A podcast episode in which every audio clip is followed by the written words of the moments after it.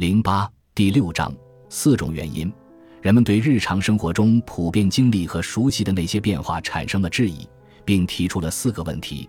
亚里士多德对此给出了答案。这些都是常识性的问题，当然答案也是常识性的。我们首先要考虑它们是如何应用于人为变化过程中的，尤其是生产和制作过程，这样才会帮助我们思考这四种原因在自然状态下的运行情况。第一个问题是关于人类生产的一件东西是由什么制作而成的。如果你向一个正在干活的鞋匠问这个问题，他的回答应该会是皮革。如果你向一个珠宝匠问那些时尚的手镯和贵金属戒指是由什么制成的，他的回答也许会是黄金或者白银。如果你问一个正在制造步枪的工人这个问题，他的回答或许是木头和钢材。例子中提到的每种材料都是工匠们用来生产或制造一种特殊产品的材料，这种材料就是生产的材料因，它是四种必不可少的因素之一。没有这些因素，生产是不会发生也不能发生的。第二个问题是，这个产品是谁制作的？这个问题看上去像是所有问题中最简单的一个，至少是在涉及人工产品时，但是。如果是自然界中的自然变化，或者不是人为而是自然产生的结果，这个问题就不那么简单了。目前看来，有关人工产品这个问题的答案其实已经有了，它应该和第一个问题的答案一样，那就是鞋子的制作者是鞋匠，手镯和戒指的制作者是珠宝匠，枪的制作者是制枪工人。每个例子中的制作者都是生产的作用因。第三个问题是。他们制作出了什么？从表面上看，这个问题很简单，你可能都懒得去考虑它。你肯定会说，很明显啊，鞋匠制作的是鞋子，珠宝匠制作的是戒指等。但是，如果我告诉你亚里士多德把这个问题的答案称为变化或者生产的形式因时，你也许会对“形式”这个词感到困惑。然而，你很快就会明白。就是这个词才和第一个材料音中的材料相匹配。我们先解释完四个原因中的最后一个，再回过头来解释“形式”这个词的意思。第四个问题是：为什么要制作这个东西？造出来是想达到什么目的？这个制作者抱着什么样的目的和想法，想最终做出这件东西？简而言之，这个问题就是为什么要做它？以我们一直在讨论的产品为例。答案很快就会揭晓。我们都知道鞋子、戒指和枪是做什么用的，知道它们的用途，知道它们的目的。亚里士多德把人工制造的第四个因素称为终极因。之所以这么叫，是因为这个因素是一个结果。当我们制作东西的时候，想到的结果就是最终做出的东西。在我们想使用它之前，首先必须把它制造出来。我在这之前说过，无论人们什么时候要制作东西，这四种原因都是必备的、不可或缺的因素。之所以说它们不可或缺，是因为这四个要素必须完整，才能保证生产这件事发生，缺一不可。单独来看，四个因素中的任何一个都是必要的，但是仅凭它们任何一个又是远远不够的。这四个因素必须同时存在，并且以某种方式相互作用，才能完成一个制作过程。工匠必须要有可用的材料，而且他们必须使用这个材料。然后他必须把手里的材料转化成要制作的东西。总而言之，他要有制作这件东西的理由，否则的话，他也不可能花精力去做。也许你会质疑上面的最后一点，也就是。制作这件东西的初衷一定要存在，并且要起作用。难道就不可能有人不是出于什么目的而做件东西？难道他做之前就没想着要干什么，也没什么特殊目的？要想确切的回答这个问题并不容易。尽管你必须承认的事实是，在大部分情况下，人们费力去做什么东西，是因为他们需要或者想要使用它。然而，也有偶然的情况。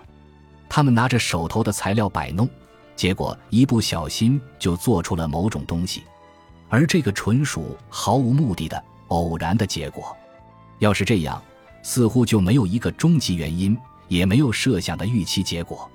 至于制作出的这件东西的目的和使用功能，也许会在它被做完之后再给予考虑，但是制作人肯定事前没有想到这些，因此，对于这个发生过程，我们很难把它作为一个不可或缺的因素或者原因来说。让我们把注意力从人工产品转向自然产物。关于终极因存在和作用的问题，在这里体现得更显著。对待这件事，我们一定要有一种公正的态度，因为如果我们说自然是有意识或有目的地造出这个或那个，那我们的内心一定会感到惴惴不安。也许我解释了亚里士多德提出的四种原因中的第三种形式因后。我也就可以回答自然创造的终极因是如何作用的这个问题了。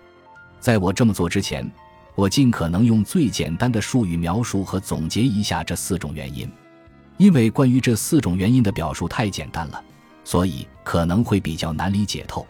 我们尤其要注意每种表述中的黑体的关键字：一、材料因，使用这种材料制作一件东西；二、作用因。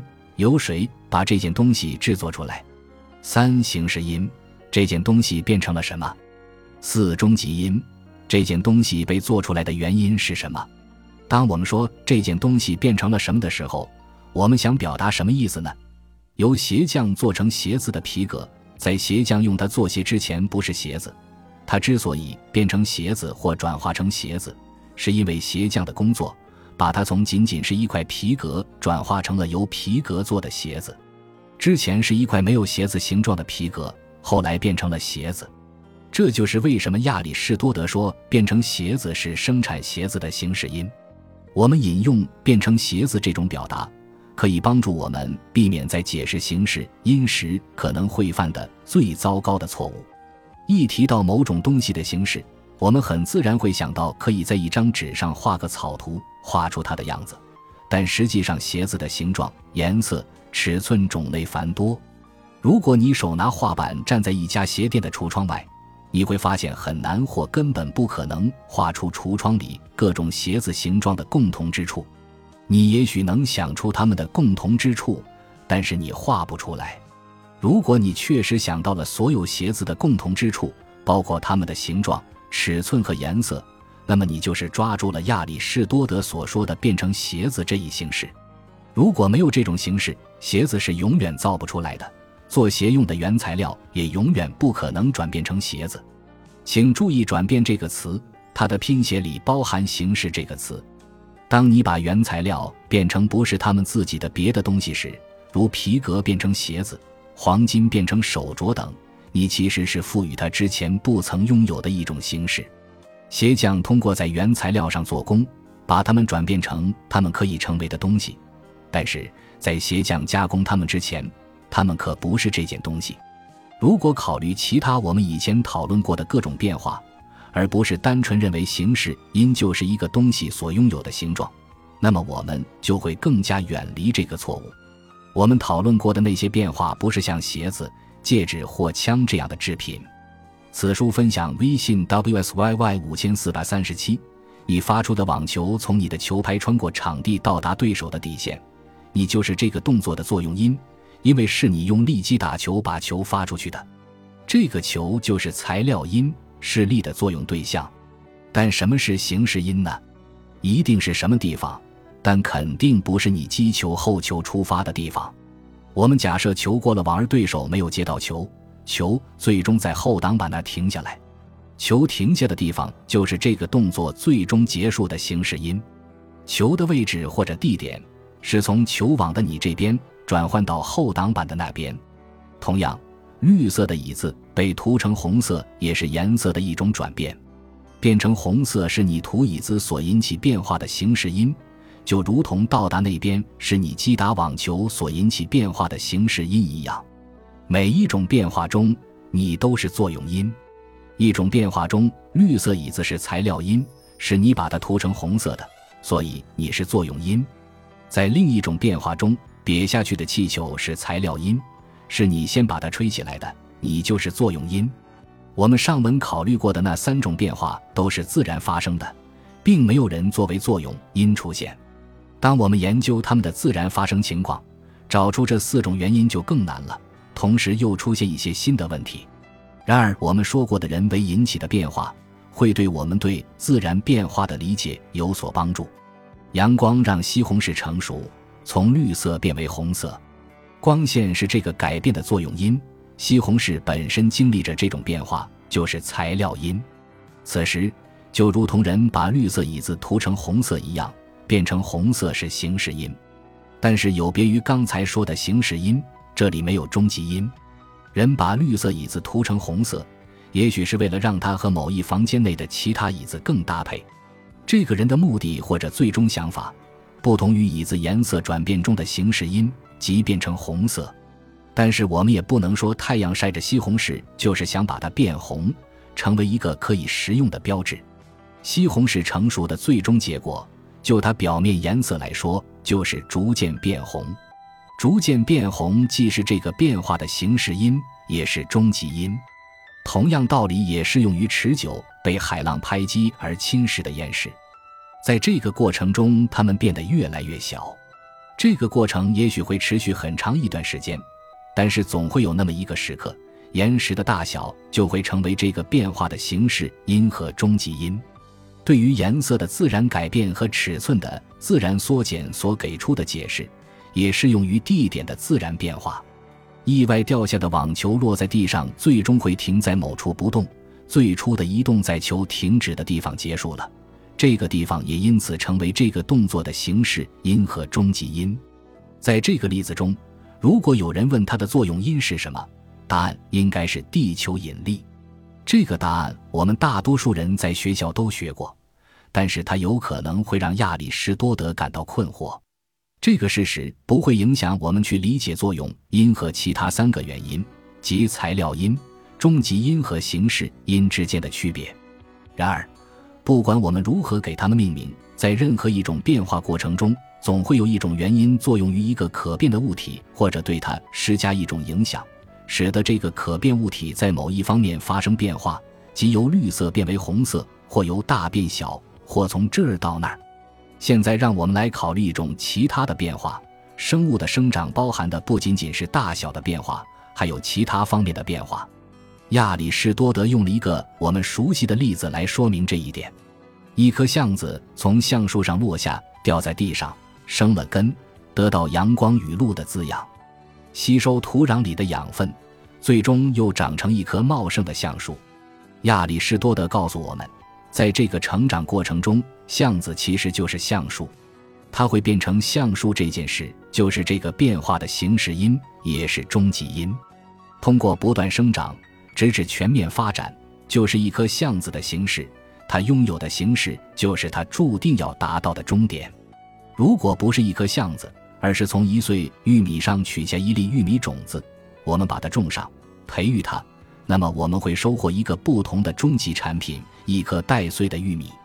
依据亚里士多德的说法，在整个成长过程中，最终要实现的结果和要发展的形式，其实在最初就已经呈现出来了，就是那颗精心培育后会长成一棵繁茂植物的种子。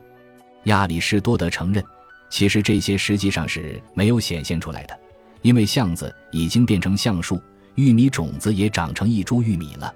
但它们是潜在的，与实际上真实显现出来的是相反的。一方面是橡子存在的潜能，另一方面是玉米种子存在的潜能。它们之间的区别使得一颗种子向一个方向发展，而另一颗种子向另一个方向发展。如今我们说一件事情的时候，可以用不同的方式。亚里士多德曾说，一颗种子的实体形式不同于另一颗种子的实体形式。他使用这个词的意思是说，每颗种子内部都有一种它最终通过生长和发展要实现的潜能，这是一种不同的终极形式和最终结果。我们可以用现代科学语言来解释，那就是一颗种子里的基因序列赋予它生长和发展的方向，而另一颗种子里的基因序列赋予它另外的生长和发展方向，这两者是不同的。我们认为。这种基因序列在整个过程开始时就把生物的生长和发展方向设定好了。亚里士多德把生物固有的潜能视为能在它生长和发展过程中引导和控制它变成什么的因素。